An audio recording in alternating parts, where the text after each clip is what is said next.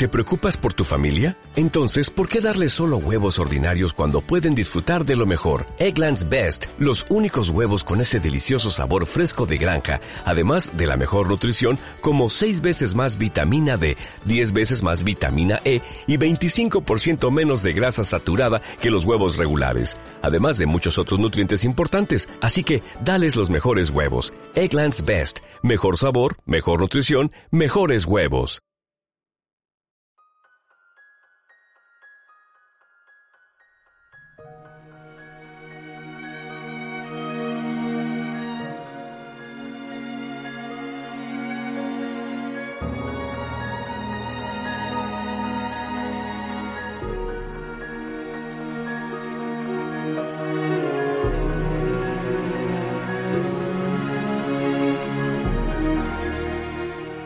Pues bienvenidos a este nuevo podcast de Ediciones SK. Bienvenidos a, que lo sé, vuestro programa de literatura favorito y si no lo será. ¿eh? Aquí estamos, David Geroni, buenas, buenas tardes. Muy buenas. Y Isaac Álvarez, buenas tardes. Muy buenas, muy buenas. Con ganas ya que, que teníamos todos de, de estar aquí de nuevo y empezar este podcast en eh, un año nuevo y en un lugar especial. Que estamos on fire, tío. On Que fire, lo- on fire. sí, Hay sí, que sí. decir que estamos grabando en el Caura, en Móstoles. Nos han cedido muy am- amablemente eh, la zona de restaurante para poder grabar esto con el fin de que en futuros podcasts la gente que quiera eh, asistir perdón, a la grabación del programa pueda hacerlo vía contacto con nosotros a través del correo electrónico, pero bueno, ya lo diremos al final del, del programa y a través de Facebook, Twitter, etcétera, cómo podéis poneros en contacto con nosotros para asistir a la grabación del podcast.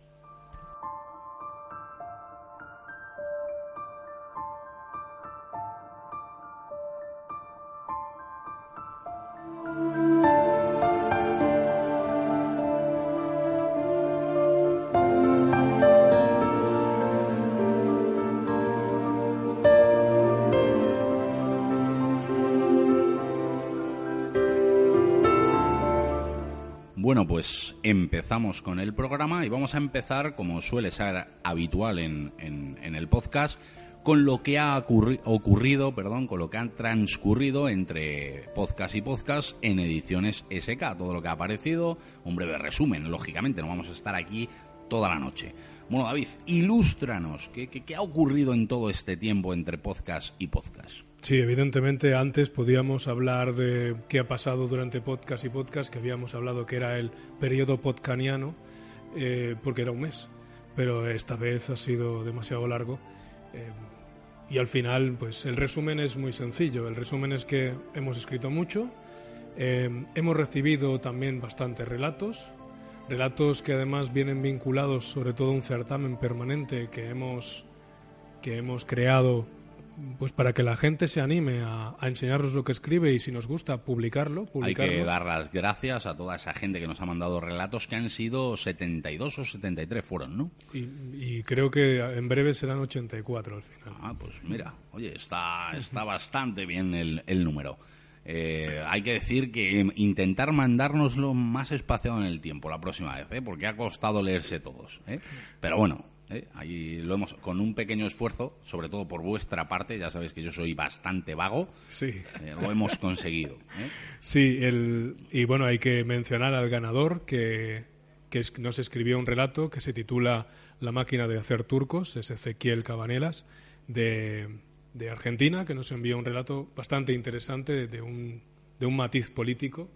Bastante, bueno, como decía, interesante. No quiero mencionar más porque realmente Sí, os recomiendo que lo podáis leer a través de Ediciones SK, que merece la pena. Exacto, y bueno, eh, ¿qué se gana con ello? Pues se gana no solo ser publicado en nuestra página, eh, sino además ser publicado en las antologías que sacamos cada semestre. En este caso, Ezequiel saldrá en el tercer volumen.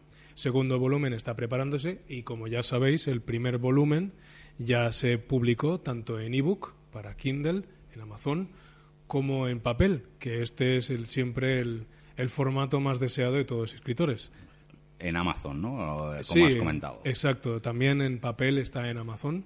A todo aquel que quiera comprar el libro en cualquiera de los dos formatos, pues que vaya a Amazon y ponga Antología Ediciones SK o a través de Google mismo, si pones Antología Ediciones SK, ya te aparece directamente el enlace para entrar en Amazon y poder adquirir, adquirir el libro.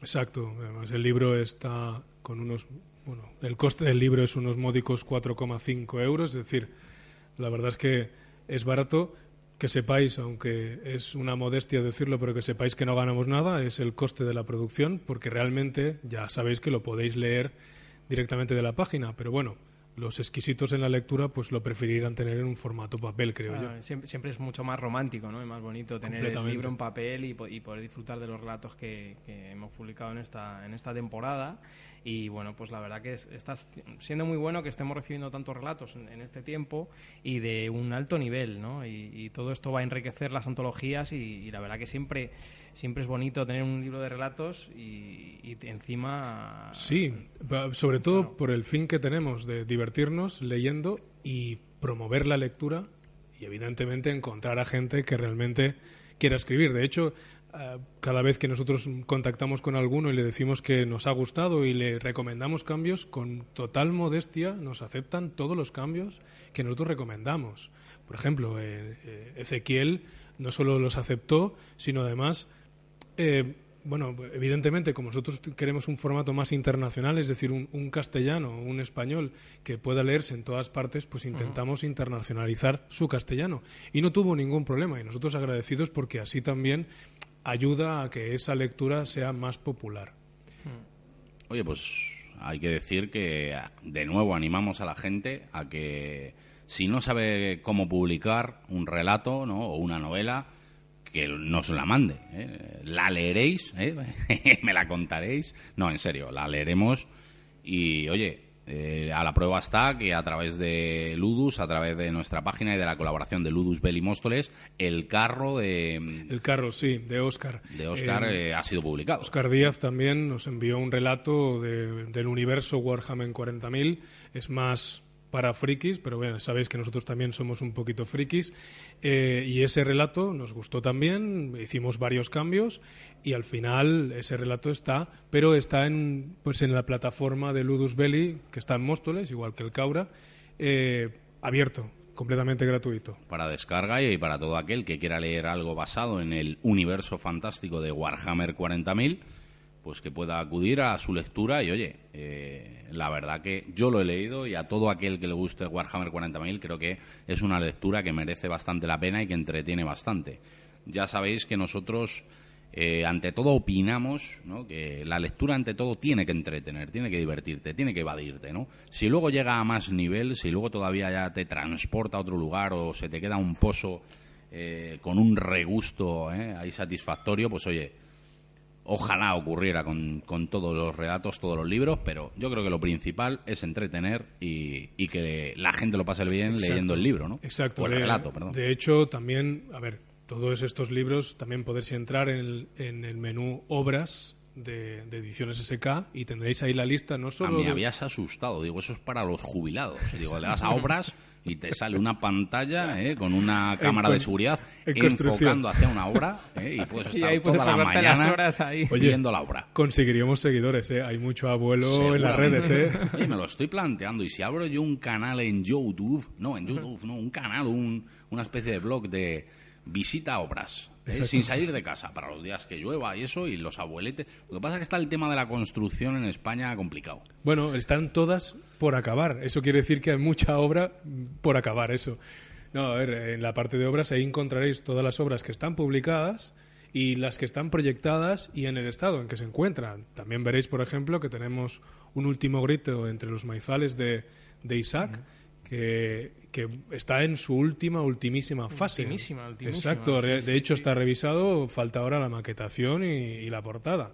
Que, bueno, ya sabéis, la portada, aunque nos cuesta admitirlo, bueno, nos cuesta no, hay que admitirlo, pero no, no nos gusta admitirlo, pero la portada es muy importante.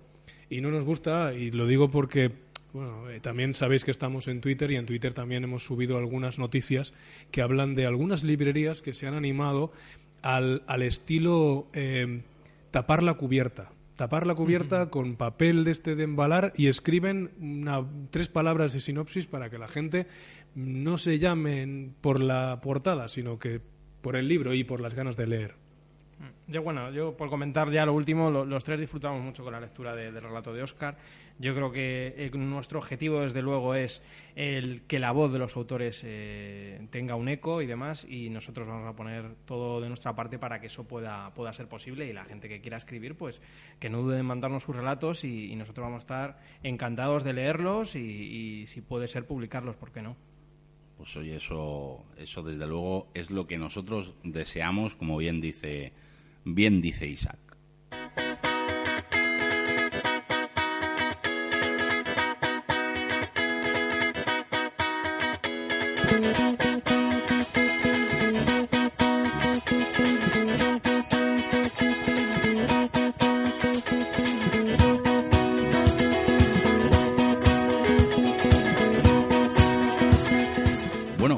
Habréis adivinado por la musiquita que estamos en Sueñecito en el transporte público, esa sección en la que hablamos de libros que nos ayudan a tener esas cabezaditas ¿no? en, el transporte hacia el trabajo.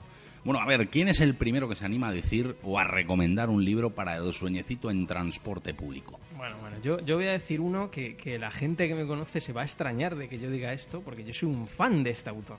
Es que soy un admirador profundo de este autor, pero debo decir que además este libro no me lo terminé y me pareció un soberano coñazo. Y es verdad que es una buena opción para los que tengan problemas de insomnio ponerse a leer. Y es, no es otro que es el famoso, porque es famoso, el Silmarillion de J.R.R. Tolkien. Sí, señor, tan en boga ahora después del estreno de las, tres, de las tres pelis del Hobbit. Es un auténtico coñazo que no me he terminado, un admirador profundo como soy yo de J.R.R. Tolkien, no, no pude, no pude. Lo habíamos hablado porque eso no es un libro. Eso no es un libro, eso es unos retales que una persona, y no voy a decir quién, evidentemente lo sabemos casi todos, empezaron a recoger y empezaron a unir para crear algo vendible, nada más. Sí, yo debo coger, que, eh, o sea, lo, lo, cogí con mucho entusiasmo, ¿eh? el libro, claro, después de leerse los anillos, el hobbit, tal, uh, wow, wow, wow, esto tiene que ser algo increíble. Bueno, bueno, no, no, no fui capaz, no fui capaz. Pues nada, eh, continúo yo ahora y os diré de mi amado H.P. Lovecraft, tengo que decir que me compré las antologías de, de Valdemar, que sacó la, la editorial Valdemar, esas cuidadas, cuidadas recopilaciones, y el primer volumen, que engloba todo lo que, escribió cuando era más joven, tengo que decir que hay varios relatos que si ya de por sí, aun en su edad adulta o, o en sus mayores éxitos, Lovecraft su prosa es densa, es difícil de leer. en esos primeros relatos hay algunos que, madre mía, madre mía, o sea, son difíciles, no, son prácticamente imposibles. Se tienen más por coleccionismo, por afán de coleccionismo de tener, pues, todo lo que escribió eh, Howard, ¿no? Pero, pero hay alguno que de verdad que es muy pesado de leer, que siendo un relato que no son muchas páginas, me daban ganas de dejarlo a la mitad.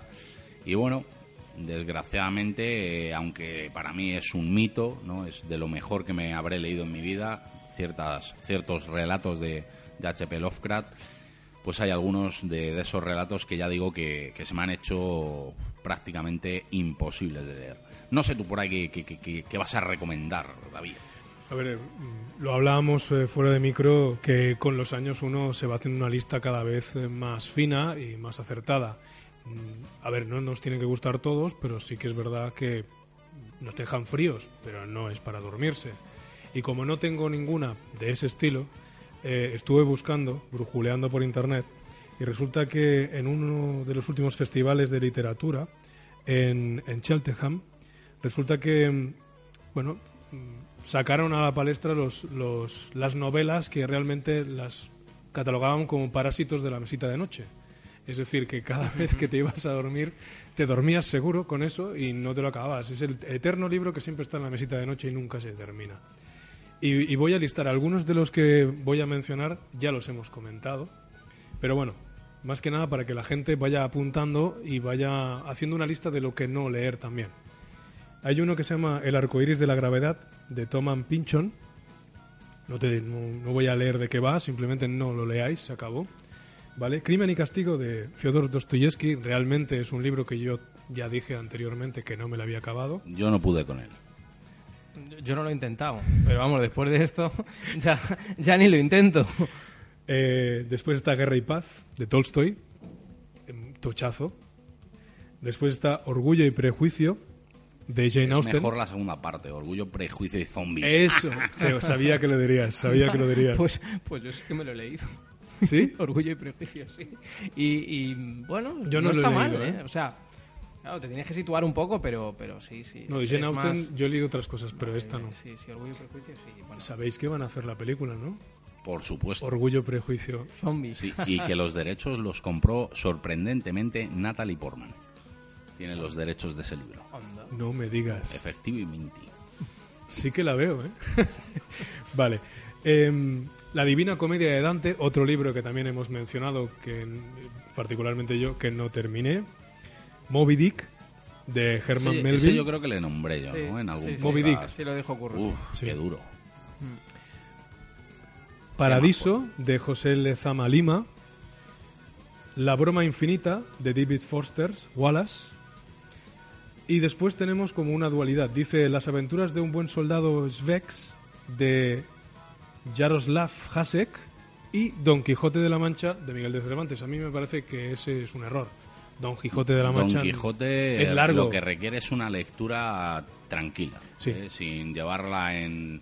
No valdría para mí para la sección de Sueñecito en el transporte público porque sí que me parece una novela que tiene su atractivo de leer y a mí sí me gustó, pero no es para leerla Claro. en, el tra- en el transporte como si fueras leyendo... no O sé, antes de irte a la cama, O es al- evidente. no, es una A Requiere otro ritmo, otro ritmo. Sí, requiere, pues, si eres habitual lector en, en tu tiempo libre, pues en una tarde o incluso si me apuras, pues en la playa. Es decir, que tengas tiempo para leer y te apetezca leerlo. Claro, A ver. incluso, incluso, claro, yo diría alternando, ¿no? Alternando el Quijote con Sí, otras incluso, lecturas. sí. o- Pero a mí ¿no? sí me parece una novela Hay muy que- interesante. A ver, la gente recordará, los que nos siguen desde el principio, que el, el primer libro, si no recuerdo mal, fue Hamlet. ¿Verdad? No, eso fue en, fue en el circo. ¿En el Hamlet circo? fue en el circo. ¿Seguro? sí. No, no, lo tengo. Mm, Ah, de. Pero comentar un edición. podcast no. Sí, sí, sí, sí. sí. Puede ser, ¿eh? es que ya no recuerdo. Bueno, la historia. no sé. Hamlet, cuando te lo lees, tienes que leértelo pensando en que te vas a leer un libro de esa época. Igual que pasa con Don Quijote, con ese castellano refinado y, y algo evidentemente vetusto, que tú tienes que adaptarte con ello.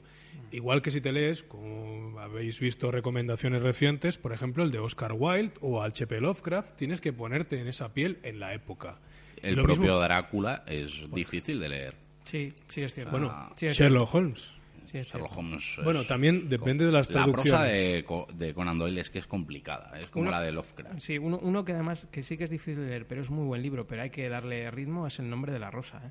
Sí, Ojo. pero es más moderno. Y es muy bueno, pero, pero, pero también es complicado de leer. Sí. Es Sí. que también hay libros que hemos hablado en alguna ocasión que es como las películas o como las, la música, ¿no? Que depende muchas veces de tu estado de ánimo, de cómo lo cojas, de tal. Igual en ese momento no te engancha o no te llama tanto o no te gusta. O... Bueno, y hay en otros momentos que te puede pillar mejor Sí. y, y igual hasta te apasiona. el Pero libro. el nombre de la rosa, a ver, mi hermano se lo leyó dos veces, le encantó ese libro y, y además en la segunda tomó la precaución de tener un prontuario en la mano para saber realmente la rutina del claustro. Y eso le ayudó muchísimo y precisamente te facilita la lectura porque interpretas mejor la historia. Evidentemente no deja de ser un Sherlock Holmes con un Watson pequeñito, pero es, es eso, es un grandísimo libro. Pero sí, Cervantes tienes que ponerte en esa época. Eh, y el último, el décimo, La broma infinita, de David Foster Wallace.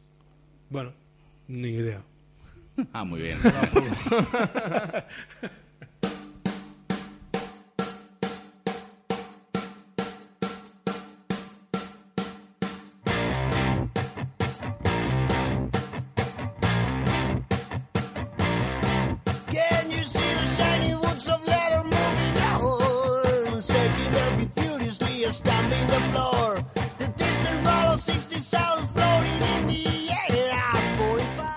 Bueno, pues vamos a empezar a hablar de, eh, de La sombra del viento, de, de Carlos Ruiz Zafón. ¿eh? He tenido que mirar porque se me ha olvidado hasta el título, macho. Se me ha hecho muy pesado de leerlo, tengo que que, grabamos de uvas a peras, pues es lo que tiene. decir. Lo tengo que decir, se me ha hecho pesado de, de leer. No digo que no me haya gustado. El pozo que me ha, de- que me ha dejado es bastante positivo, pero no positivo en cuanto a, a no sé, no, no actitud, ¿cómo decir? A, a estado de, de ánimo, ¿no? No, me, me, refiero a regustillo, ¿no? De decir, oye, pues lo que he leído está bien. Pero de la manera que me lo ha contado no, no me ha convencido. ¿Ves? Es que en ese, en ese sentido, um, a ver, todos tenemos escritores fetiche. Para mí, ya lo he dicho muchas veces, Delibes, Saramago y Zafón. Zafón a mí me encanta cómo escribe, por lo tanto, o sea, yo ya me recreo en cómo, cómo define las cosas. Entonces ya el tiempo se me pasa. A ver, yo, en mi caso, eh, si más o menos sabéis que, bueno, evidentemente a mí me gusta mucho Stephen King y otros autores de, un estilo más directo y quizá digamos que sería mi predilección a la hora de, leer y sin embargo este libro de Carlos Ruiz Zafón a mí me, me maravilló, me encantó. Sí que debo decir que tiene un problema para mí y me he dado cuenta ahora que he vuelto a releer la novela.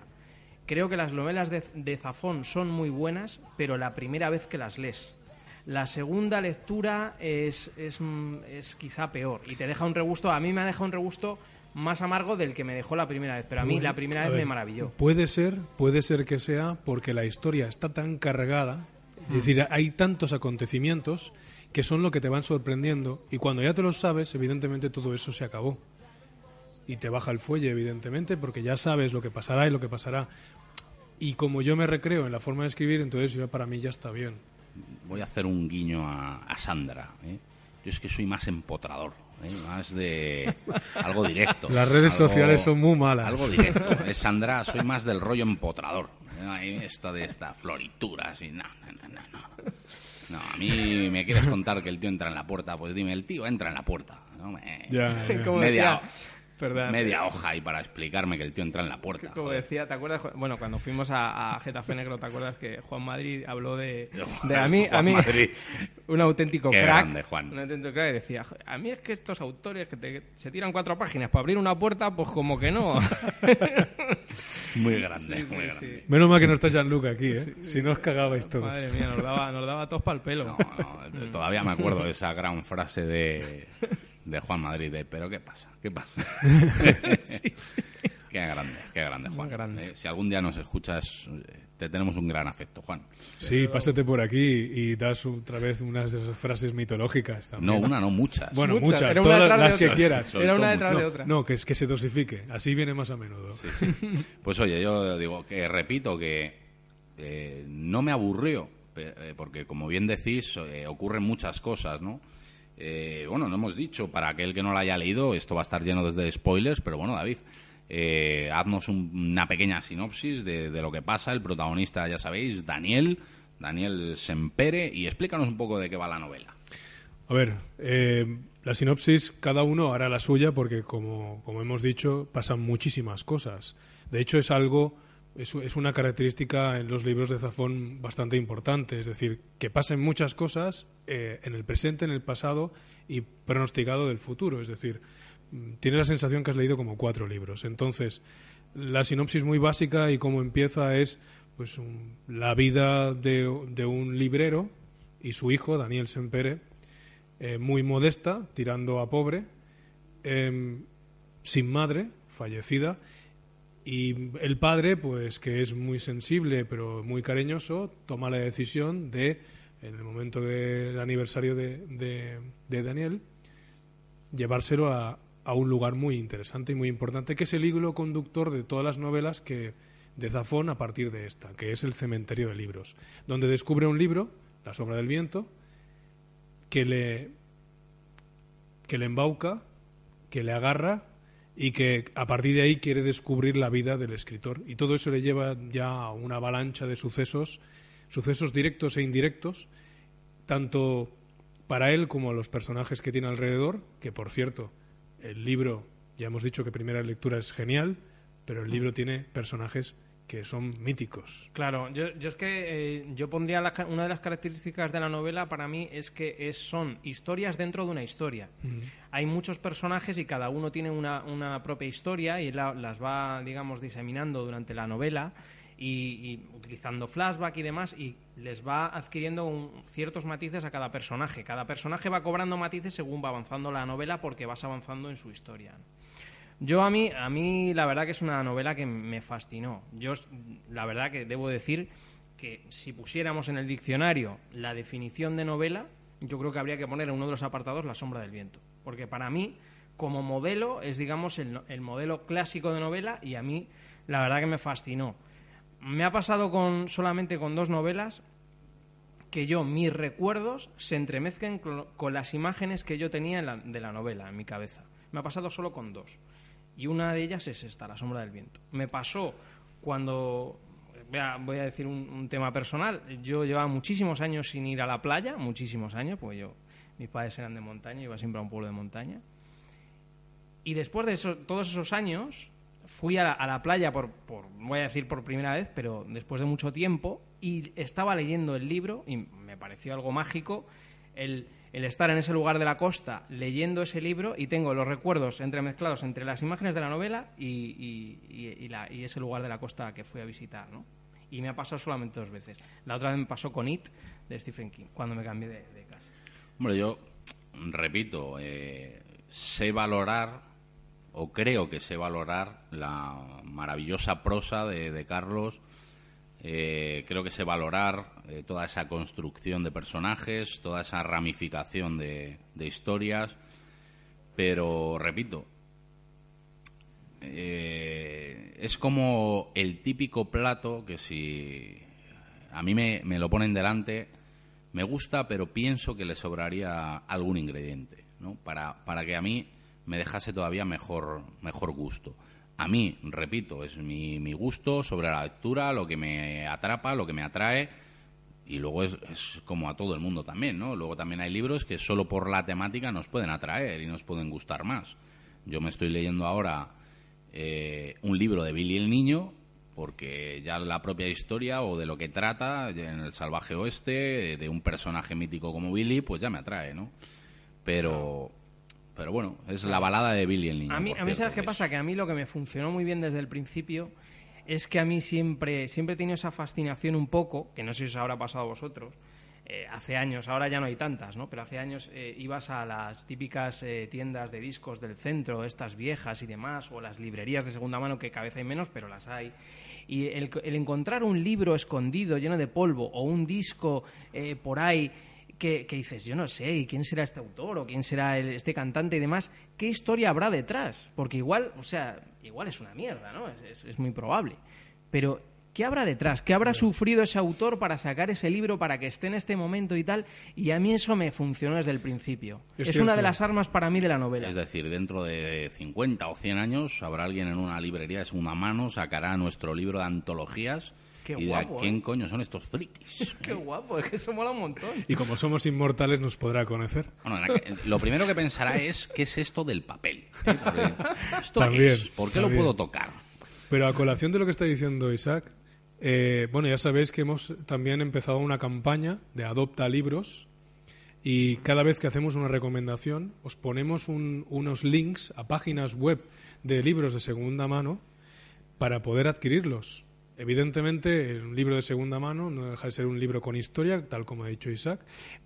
Siempre es más bonito ir a una librería, pero bueno, a ver, no siempre tenemos tiempo y no siempre tenemos la oportunidad.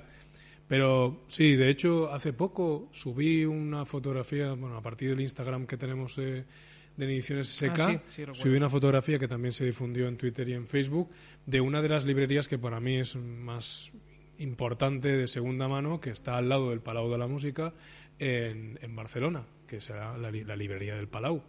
Eh, yo ahí he comprado varios, bastantes libros y es un, son librerías que nunca tienen que desaparecer.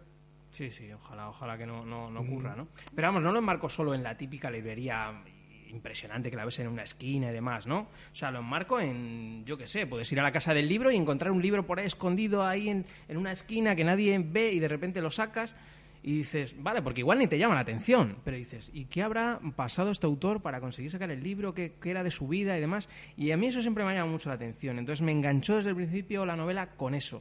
Y claro, como luego va investigando, va investigando el libro, va llegando cada vez más a, qué sucedió para la escritura del libro, a mí eso me enganchó desde el principio. Claro, de- Sí que es cierto que, que- que es un autor que para mí, claro, yo con un estilo más directo que se me gusta más, sí que creo que coincido con él, con Curro, en que el ritmo quizá es a veces demasiado pausado, pero así a mí sí me ayudó en el, el, descubrimiento de la novela, sí me ayudó ese ritmo.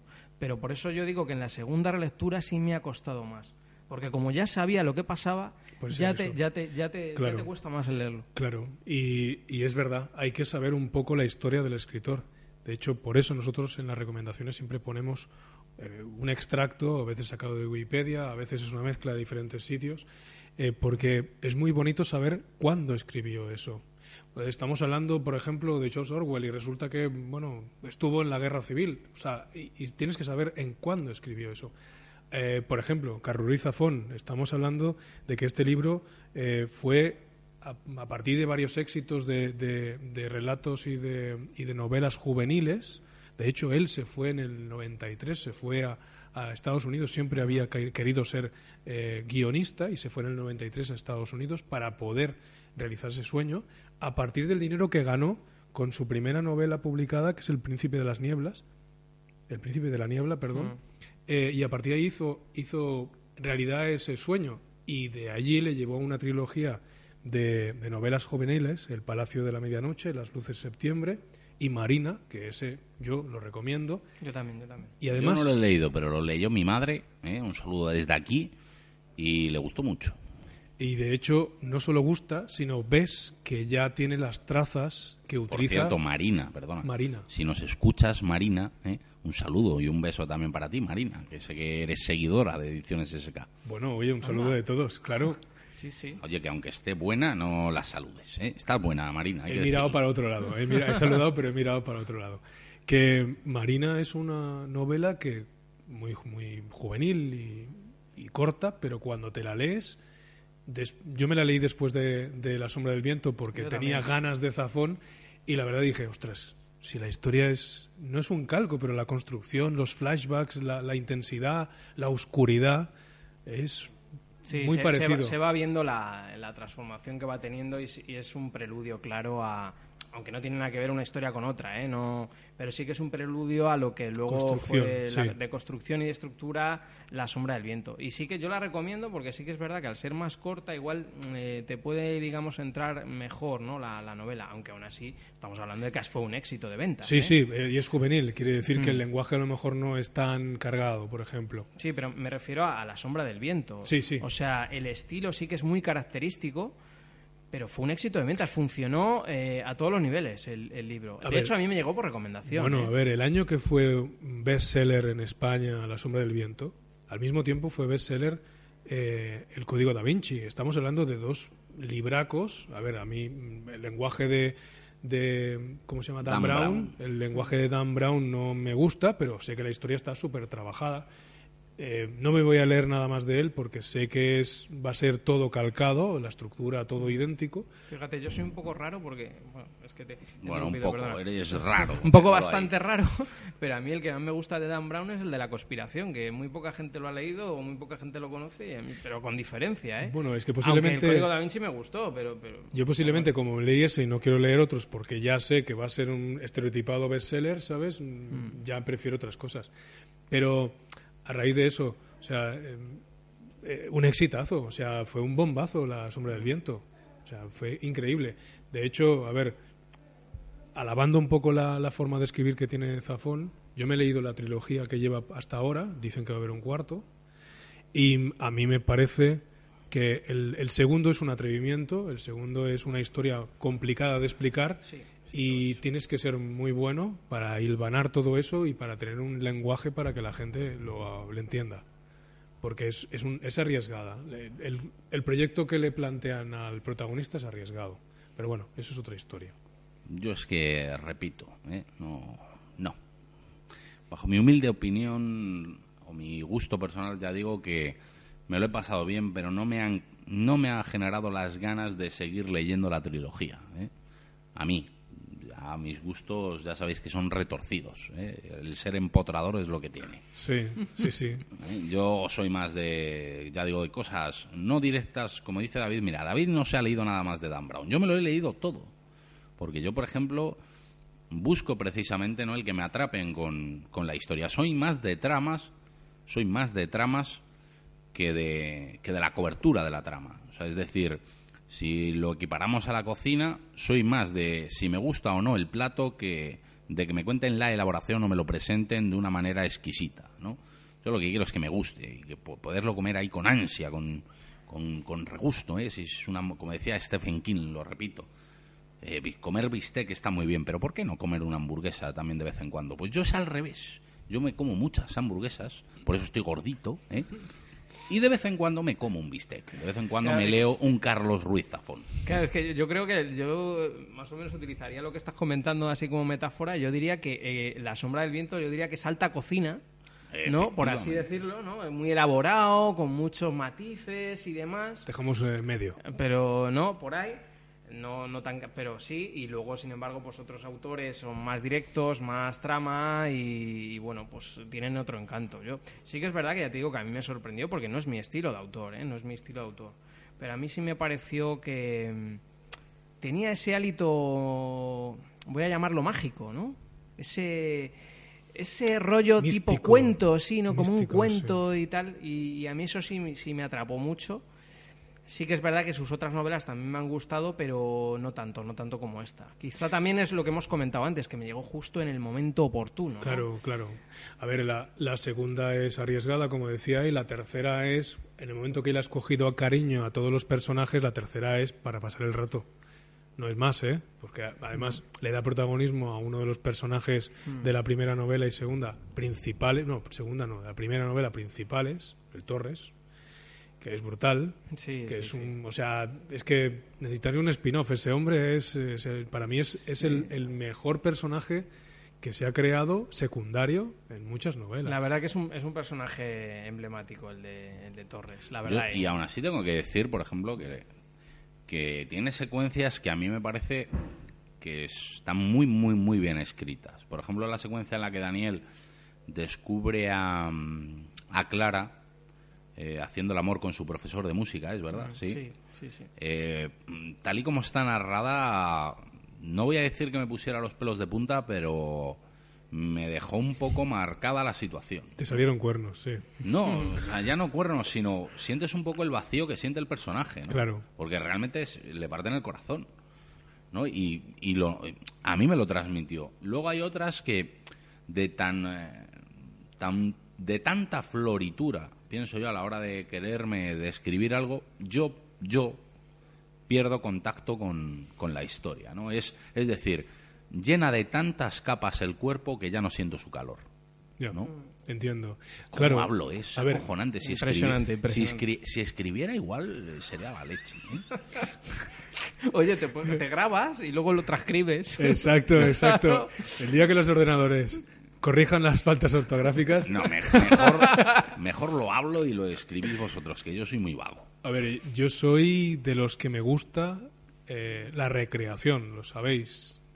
Que Jean-Luc me, me supera en ese aspecto, me gusta la recreación, me gusta cómo gente puede sacarle punta a algo tan mundano y, y, darle una intensidad solo, imprimirle esa intensidad solo por el texto.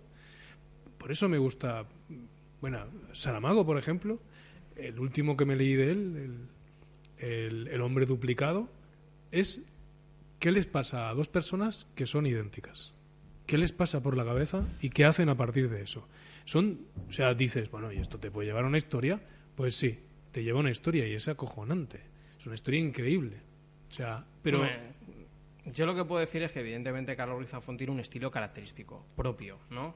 Y, claro, puede que, puede que ese estilo te, no te, pueda no gustar, evidentemente. O sea, él, él, escribe todas sus novelas. Eh, bueno, sí es que es verdad que las juveniles no las he leído, la, trilogía de la niebla no las he leído, pero me imagino que irán en el mismo, más o menos en el mismo rollo. Y evidentemente es un estilo muy característico, muy, muy propio. Pero a ver, es que todo escritor que se convierte en bestseller, sea de juvenil es cierto, o sea Es cierto que al final, eh, repite. normalmente los, los autores que digamos que tienen un éxito un éxito rotundo, pues tienen, suelen tener un estilo característico, sea el que sea, directo, no directo. Claro, de hecho, es tan importante eso, porque viven de ello, evidentemente, y tienen que sacarle partido, sino que cuando intentan hacer otra cosa lo hacen con seudónimo, precisamente por eso, para no perder el fuelle. Claro, y, y, claro, eso sí que te puede, digamos, chocar en algún momento, ¿no?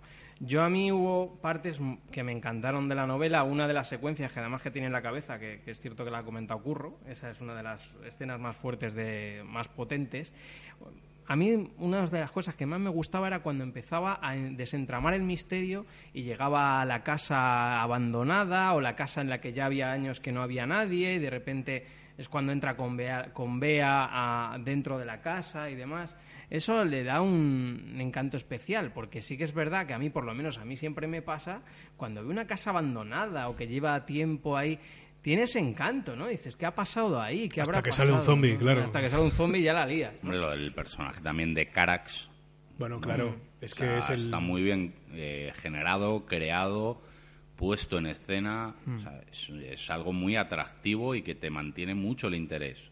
¿Vale? Pero quizá ahí es donde radica el problema, que es lo que habían apuntado David y lo que también has eh, subrayado tú, que en el momento que sabes lo que pasa, que ya no esperas sorpresa o no te sientes atrapado por la sorpresa, te es más pesado de leer. Cosa que, sin embargo, yo he leído libros, en alguna ocasión, por ejemplo, eh, joder, No pidas sardina de fuera de temporada de, de Andrew Martín, que tú lo lees la primera vez y puede llegar al engaño de hacer una novela detectivesca, una novela negra, juvenil, que pienses que a lo mejor el atractivo es lo que va a suceder, cómo se resuelve el caso y demás.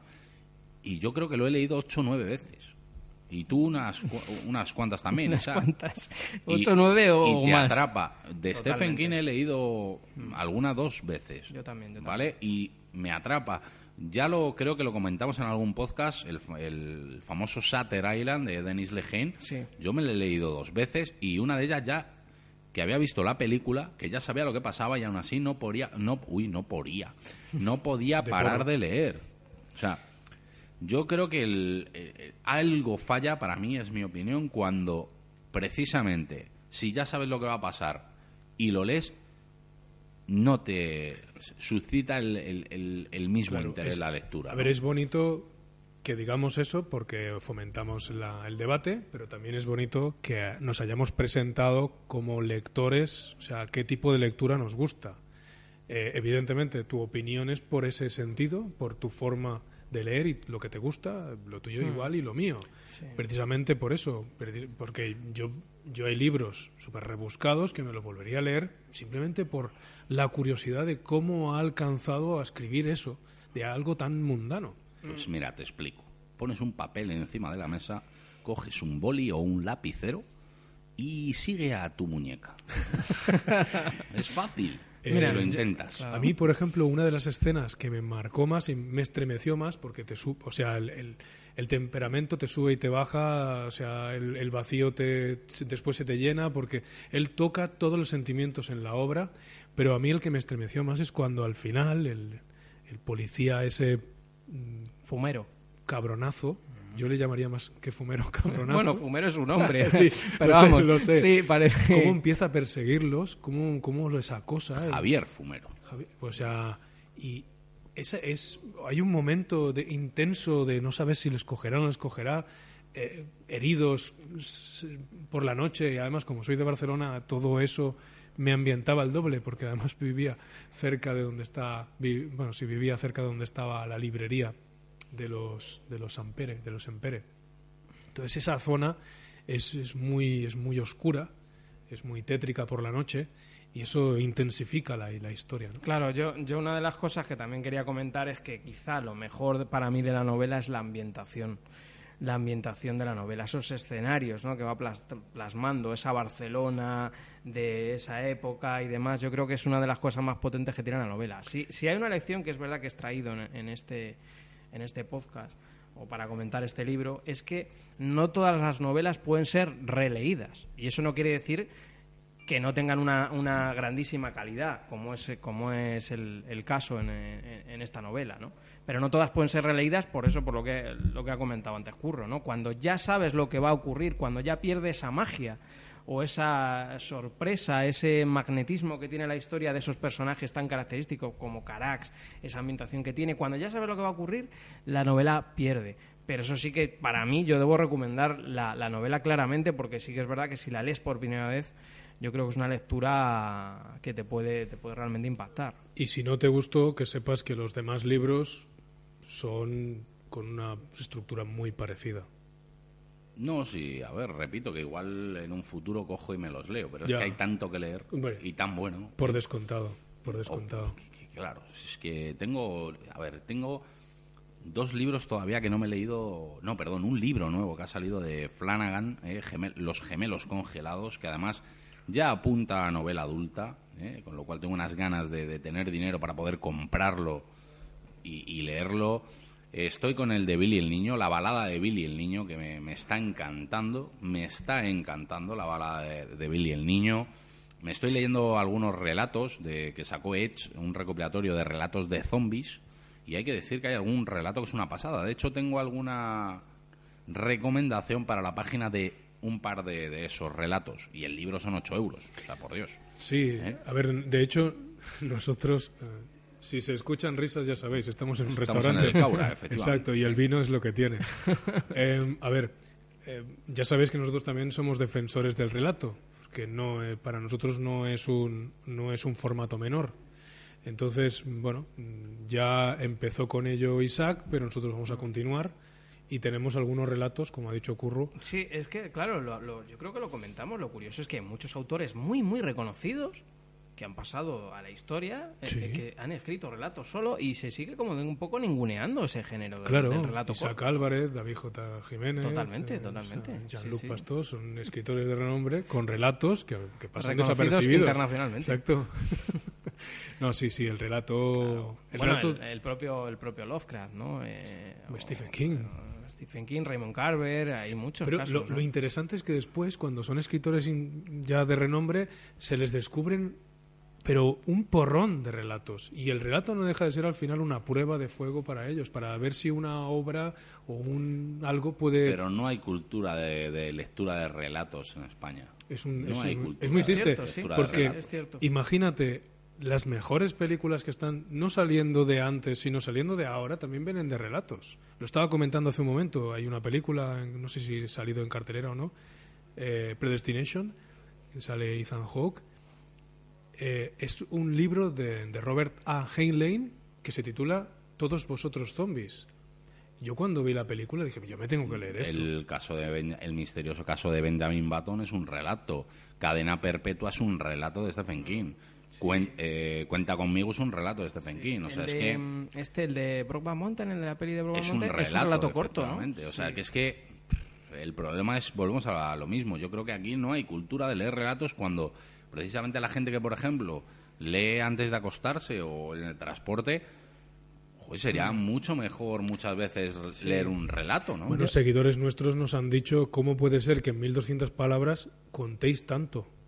Que ahí está. A ver, todos los que hemos empezado a escribir en algún momento, el relato es para nosotros un, un entrenamiento y el entrenamiento es para, para ganar ritmo, para, para saber mm, imprimir intensidad, para buscar las palabras adecuadas y para conseguir 1200 palabras. Porque si te dicen 1200, son 1200. Mm, Yo, mira, tengo una teoría al respecto de lo que estábamos hablando, que aparte de que no haya cultura y demás, creo que uno de los principales problemas son las propias editoriales. Porque no sé si recuerdas, Curro, cuando estuvimos en la, en la charla famosa con Juan Madrid. Con eh, Juan Madrid y Andreu Martín. y- y eh, Andreu no Martín, por nombrado, supuesto. Andreu Y Martín y el Juan Madrid. juez el- Lara era, no, era, ¿Era el juez... ¿Olruz? ¿Juez Ruz? No, el juez...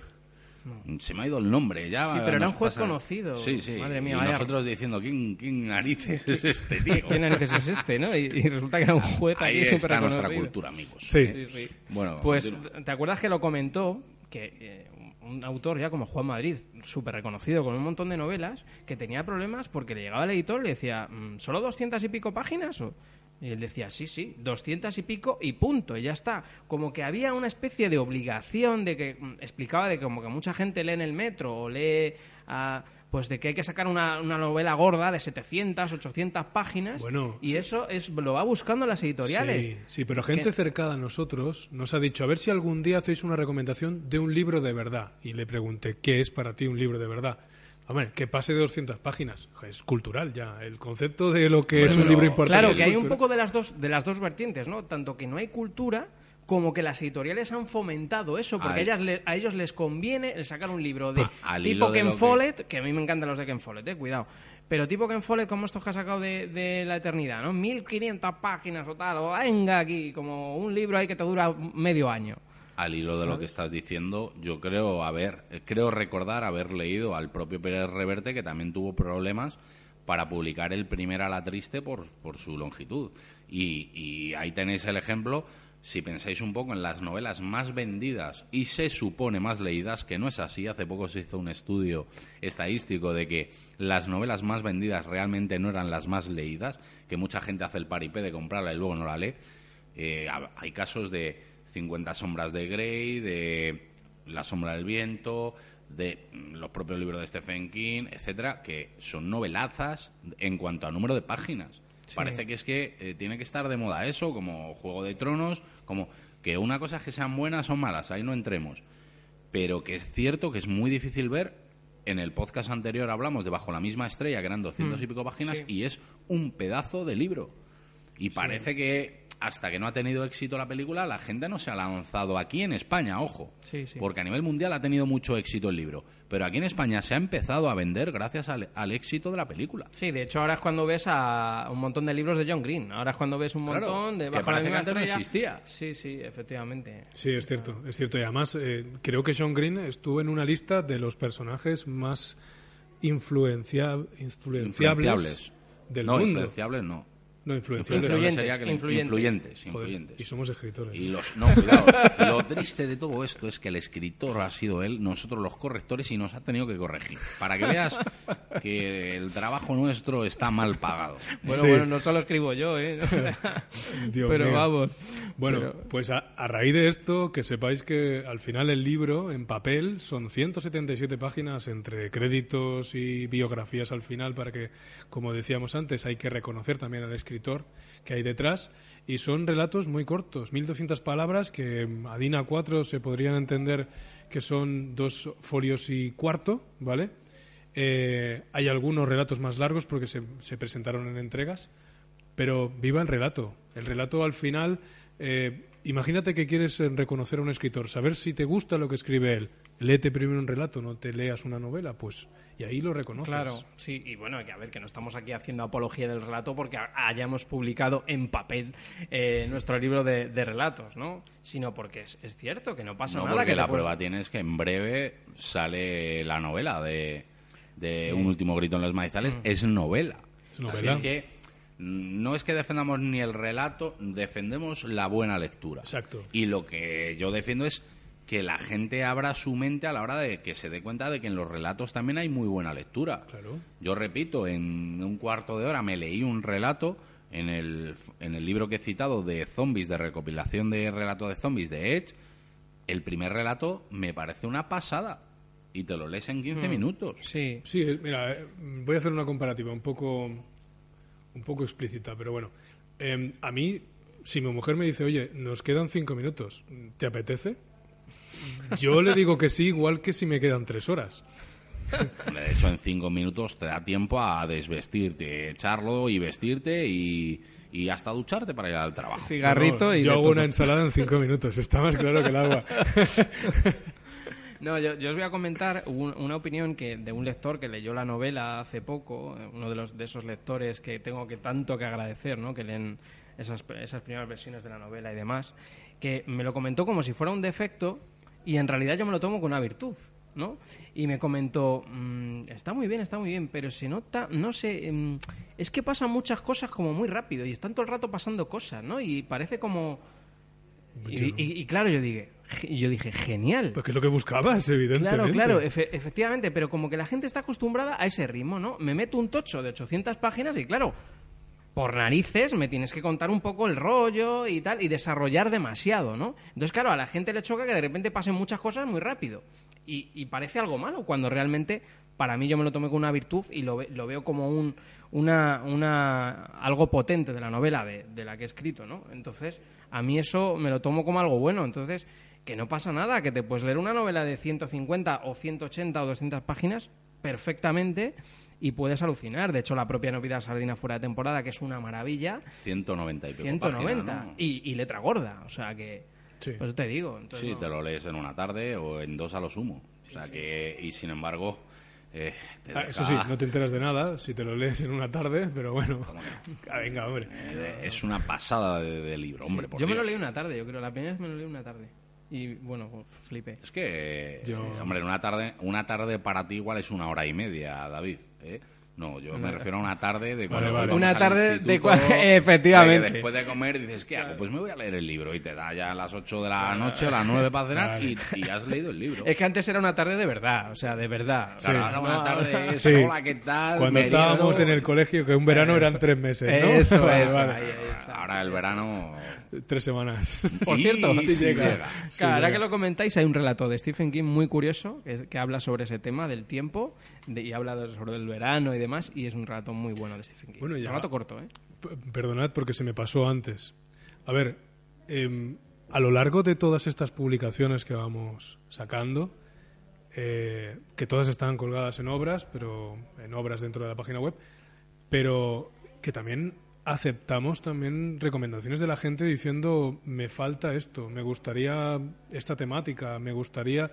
A ver, lo que queremos es que la gente lea, que nos digan lo que quieren leer. Nosotros estamos hablando del relato porque no solo lo estamos escribiendo, sino porque creemos que es la antesala de grandes escritores. Eh, la novela de Isaac, que va a salir en breve, y el volumen 2 de relatos, que va a también salir en breve. Y todo eso, además, esos relatos, muchos de ellos se van a convertir en novela, que ya lo comentaremos al final, cuando acabemos de hablar de Zafón, porque estábamos hablando de Zafón, ¿no? Pero sí, sí, o sea... Claro. Yo, yo lo compararía un poco con, con la música, ¿no? Es como cuando a mí me preguntan, ¿y, tú qué escuchas? Pues yo digo siempre lo mismo, de todo. Porque te puedes perder muchísimo por enmarcarte en un género, independientemente que tú tengas, pues que te guste mucho el rock, o el pop, o el heavy, o las baladas, o la música española. Estoy de acuerdo pero, contigo. pero tienes que escuchar de todo. De hecho, la te frase- pierdes un montón de cosas. La frase que me enseñaron a mí de pequeño es, eh, ¿qué música escuchas? Yo le digo, la buena. Claro. O sea, evidentemente de todo el estilo, pero la buena. Y entonces en literatura hay que, hay que utilizar la misma, la misma mentalidad, totalmente, porque es que te puedes perder obras muy guapas por eso, ¿no? Es que parece como un librillo y tal. Entonces, Sí, y además abrís el abanico también de capacidad lectora, porque si te empiezas a acostumbrar a... eh, ¿Cómo se llamaba ese que recomendasteis? Que recomendaste... Robin Cook. Sí, que además lo dijiste tú. Sí, sí, sí, si no. te acostumbras a leer Robin Cook, al final dices, o sea, esto es lo mismo. Claro. Ahora me cambio y claro, no me gusta nada porque no estoy acostumbrado a leer otra cosa. Mm. Entonces sí, hay que, hay que abrir el abanico de, de lecturas. Sí, de hecho a veces que te pasa, ¿no? Que vienes de leer un libro de un estilo muy definido y que igual te ha gustado mucho y luego de repente cambias, al principio te cuesta un poco, te cuesta un poco, pero, pero luego le vas cogiendo como otro, ah, no, pero es que este va de otro palo y demás, y luego ya vas disfrutando de otra manera. O sea, Sí. que, es que está, está muy bien. Bueno, vamos a ir hablando un poquito para acabar, cinco, die- como mucho diez minutos de nuevo de, de La sombra del viento. Y bueno, pues ya hemos hablado creo bastante de la novela. La cuestión es, eh, hilando un poco a la hora de decir que, que bueno, que hay dos novelas más, ¿no? De, Sí. Es una trilogía, parece ser, como ha dicho David, que van a sacar un cuarto. Dicen, sí. La cuestión es eh, la relación o, o la continuidad de la historia eh, está muy fijada o No, para nada, para nada. De hecho, de hecho el, el juego del ángel eh, es como casi una precuela, pero sin, inconexa. Sí, sí, sí. Eh, a mí me gustó mucho, ¿eh? me gustó porque ya, ya digo, la forma de escribir que tiene él consigue explicarte cosas y, y además, a ver, eh, el ritmo que lleva, como Ilvana, eh, comenta cosas muy complicadas. Yo, yo coincido contigo, aunque es una novela muy arriesgada. Yo la cogí con muchas expectativas porque La sombra del viento me había gustado mucho y debo decir que a mí me decepcionó. No, gustó, no gustó, lo recuerdo. Me, decepcionó. Y creo que es un tono general de, lo, de los, más o menos las opiniones, es un tono general. Creo que es una muy buena novela, creo que es, pero claro, es muy arriesgada y sí que es verdad que no está a la altura. De hecho, yo creo que luego en la tercera eh, vuelve otra vez un poco a la senda, un poco... al contrario, la hace hasta más facilona que la primera. Sí, sí. Que es el, prisionero del el cielo. Prisionero del cielo sí. Eh, es más facilona porque si le tomaste cariño a los personajes de, La sombra del viento, mm. simplemente se, se regocija en ellos. Sí, lo que, pero vamos, lo que puedo decir es que la segunda no se puede decir que es una continuación, ni mucho menos. Para nada. Entonces, mm, yo creo que también igual pasó un poco eso, ¿no? Que, había unas expectativas generadas. Eh, suele pasar, ¿no? Cuando una peli funciona y sacan una segunda parte, esperas más o menos algo parecido y de repente te ponen algo diferente y, no suele funcionar. Sí, yo creo que Zafón lo que hizo es, mira, tengo esta historia y me apetece escribirla y sé que ahora, con el éxito que he tenido, la voy a vender y la, como decíamos, es arriesgada. Yo, yo lo equipararía, fíjate, a un, aunque estamos en literatura, ¿eh? lo equipararía a un King Kong de Peter Jackson después de, de Señor de los Anillos. No sé si... Sí, que le daban carta blanca, ¿verdad? Claro, y, y, dijo, ah, pues ya hago esta, que yo ahora ya soy el amo del calabozo y hago lo que me da la gana. Yo puedo también ese lucubrar, ¿vale? Pero cuando tú tienes eh, mucho éxito con una novela, el problema también es que la, quizá antes de que te llegue ese gran éxito, no te limitan los plazos y cuando ya llega la editorial y quiere ganar dinero gracias a ti o a tu costa, ya te ponen unos plazos, ¿no? equiparándolo un poco a la bolsa, ya que me dedico a ello, tú con unas acciones, las acciones no caducan y, bueno, pues pueden estar ahí hasta que recuperen precio y, sin embargo, si apalancas un warrant, tiene una fecha límite y muchas veces pierdes el dinero porque se ejecuta el warrant y no ha hecho el mercado lo que tú querías. ¿no? Es gracioso porque acabas de hacer un comentario muy parecido a lo que dijiste en la última recomendación tuya, de Nick, ¿te acuerdas? Sí, Nick Pizzolato. Eh, dijiste que, que querías leer la novela con ganas precisamente porque él, siendo guionista de True Detective, no tendría la presión y posiblemente sacase una obra más redonda y que fue así. A mí el libro me ha encantado pero la novela fue, perdóname que te interrumpa, la novela es anterior a tu Claro, no, pero no, no, no, yo, no yo, no quería, yo no dije que quisiera leerla por, por el éxito de True Detective ni no. Yo lo que me refería cuando cuando lo que puse es que quería ver algo escrito eh, por Nick, Nick Pizzolato sin tener una limitación de presupuestos ni localizaciones, tiempo, etcétera, porque lógicamente una productora por, por, todo esto que he citado, te va a poner una serie de limitaciones, se van a cortar secuencias, etcétera. En una novela tú puedes escribir lo que te dé la gana, ¿no? Y no solo no me ha defraudado, sino que cualquiera puede leer lo que escribí en la recomendación. Me ha parecido increíble, con la edad que tiene además, que es bastante joven, cómo describe toda esa cosmología, ¿no? Que tengo que decir que, por ejemplo, eso sí me ha gustado de, de Carlos Ruiz Zafón, muchas descripciones de esa Barcelona, que a mí me han gustado bastante, pero que pienso que en alguna ocasión, bajo mi gusto, bajo mi gusto y opinión, se regocija quizá demasiado, en demasía. Yo fíjate, curiosamente, en el juego del ángel yo creo que le pasa todavía eso acrecentado, ¿no? Yo creo que ahí le dieron carta blanca, no sé si el tema de plazos, porque sí que es posible que además yo creo que tardó un tiempo en sacar la segunda parte, puede ser que los plazos ya acortaran, pero sí que yo creo que le dieron carta blanca total, o sea, es decir, él escribió el libro que él quería, eh, porque se ve claramente que, es una historia que él quería contar y demás. Y, se fue lo que es el estilo y demás sobrecargado, yo ahí es como ahora ya puedo hacer lo que, lo que yo quiera y sí que se explaya un poco. Eh, y, claro, luego es que la historia te tiene que ayudar mucho. Yo, creo, yo sí que te digo una cosa, que cuando tienes un estilo tan cargado, escribes también, pero es un estilo tan cargado, o la historia te apoya, o la historia te ayuda, o como, como la historia falle, el, libro se viene abajo. Al tener otros autores que igual tienen un estilo más directo y que pueden ser más portables y demás, pues igual puedes tener una historia más flojilla, que bueno, pero por lo menos te entretiene, ¿no? Más o menos, bueno, no es un libro que tal, pero por lo menos me ha entretenido. Si tienes un estilo más conciso. Pero como eso es un estilo cargado, eh, o la historia te apoya o, o, el libro se cae. Aún así, bueno, para acabar, yo diría que yo sí que recomiendo su lectura, porque aunque a, mí eh, no me haya terminado de convencer, yo no soy representativo. Y sí que creo que lo normal es que guste y bastante la novela, por lo menos en su primera lectura. Entonces yo sí que recomiendo la, lectura de La sombra del viento. Ahora bien, pues oye, ya cada uno a lo mejor la temática no la trae o, o busca otro tipo de lectura, yo ahí no me voy a meter. Pero yo sí que diría que es muy recomendable la lectura. Lógicamente me imagino, David, que tú también, ¿no? Sí, sí, la, recomiendo, pero al mismo tiempo también, como hemos dicho antes, si uno no se quiere arriesgar, porque aunque sea un bestseller, como has dicho tú, no quiere decir que se lea, porque los más vendidos no quiere decir los más leídos. No, ni mucho menos. Pero, pero sí que si alguno, pues de lo que hemos dicho, pues le llama la atención y se lo quiere leer, no importa, léetelo. Pero si te da cierto pánico, pues léete Marina, que te va a dar una perspectiva muy interesante de cómo escribe este hombre y si te gusta Marina te va a gustar La y sombra es mucho más corto de Sí, por eso lo decía, más juvenil, más corto. Eh, léetelo y te dará una perspectiva para poderte leer si te apetece entonces La sombra del viento. Sí, bueno, yo evidentemente también lo, recomiendo. Estoy de acuerdo con, la, con lo que ha comentado David, ¿no? Que, que igual eh, está bien el acercarse primero a Marina, ¿no? Ahora que ya es más conocido el libro, porque en la época de La sombra del viento nadie, nadie lo conocía y sí que te va a marcar bien eh, un poco el estilo, su estilo, el tipo de historia y demás. Y si evidentemente si te gusta Marina, La sombra del viento te va, te va a encantar.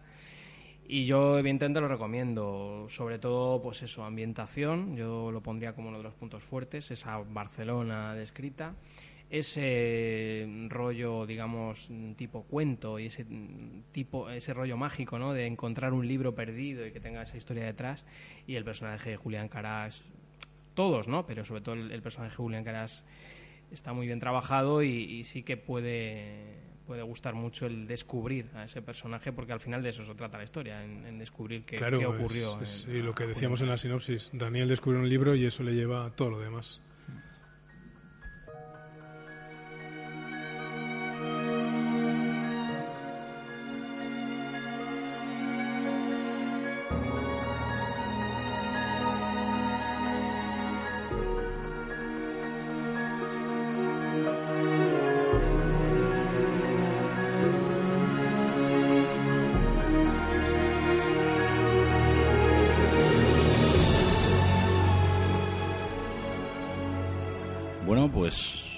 Hasta aquí ha llegado el podcast de Ediciones SK, este nuevo podcast. Recordaos que en breve eh, tendréis el lanzamiento de la segunda antología de Ediciones SK, que ya podéis adquirir. Recordamos tanto el libro en, en formato electrónico como en formato papel a través de Amazon. Si ponéis en Google Ediciones SK, antología o antología Ediciones SK os aparecerá Recordaos a su vez que no nos llevamos un duro, no estamos haciendo publicidad porque nosotros ganemos dinero, os aseguramos que no ganamos un solo duro, que lo hacemos simplemente por fomentar la lectura y eh, que también está, no podemos deciros todavía fecha, en breve además recibiréis eh, sorpresas sobre la novela de Isaac, sobre el último grito en los maizales. Y no sé qué más eh, querías tú decir por ahí, David. Y el segundo volumen de de las antologías, que es el segundo semestre, con siete capítulos, si no recuerdo mal, que escribí yo, bastante interesantes, a la gente le ha gustado bastante, de, de, la, de las crónicas de un detective algo chusquero, eh, maleducado y no, no agraciado ni atractivo, eh, pero que tiene un, una historia peculiar, que alguien, y no sabe quién, quiere matarle pero quiere matarle y tiene que ser de una forma o ridícula o obscena o las dos si pueden ser mejor.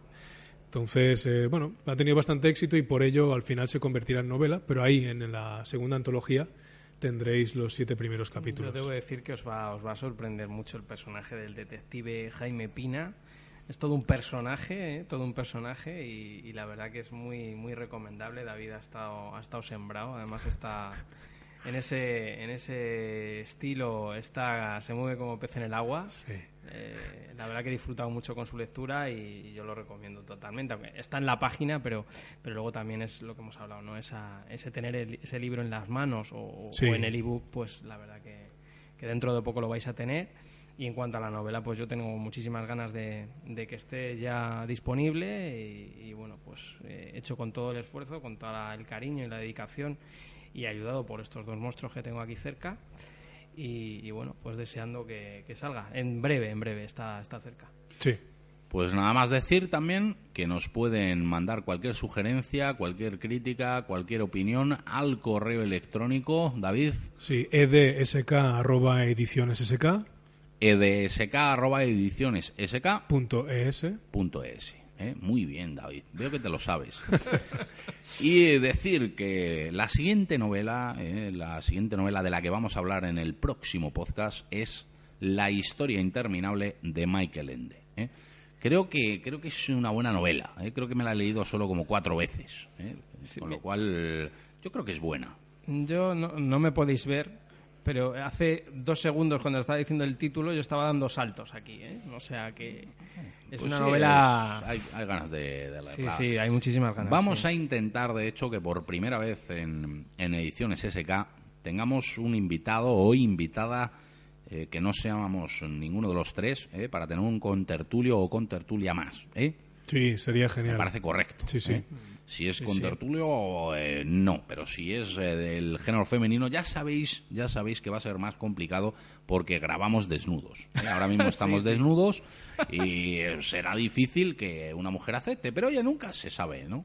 No, no, está bien. Yo para mí, y no quiero ser sexista, pero las mujeres suelen discutir mejor. Mm, Perfecto. Y, Cierto, y una opinión femenina siempre, siempre viene mejor. Sí, hasta que se pasan de la raya, claro. Pues nada más, eh, gracias David por todo tu esfuerzo por estar aquí. Gracias a ti. Gracias Isaac.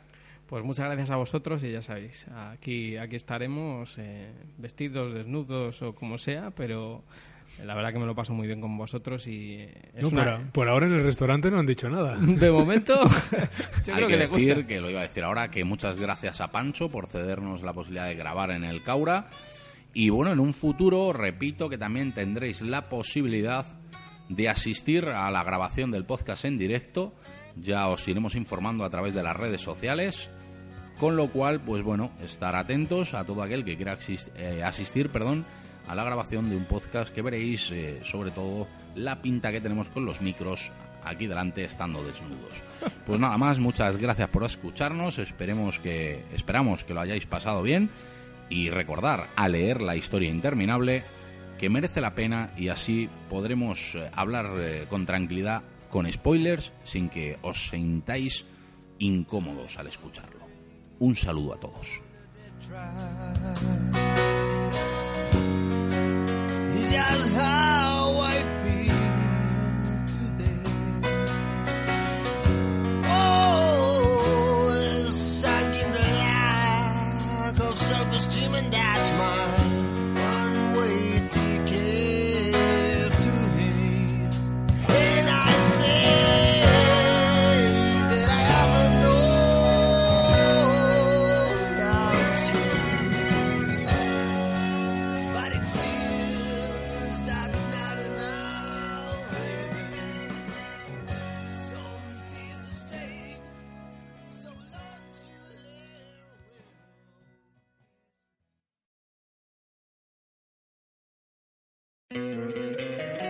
Encantaría tener 100 dólares extra en tu bolsillo? Haz que un experto bilingüe de TurboTax declare tus impuestos para el 31 de marzo y obtén 100 dólares de vuelta al instante. Porque no importa cuáles hayan sido tus logros del año pasado, TurboTax hace que cuenten. Obtén 100 dólares de vuelta y tus impuestos con 100% de precisión. Solo con Intuit TurboTax.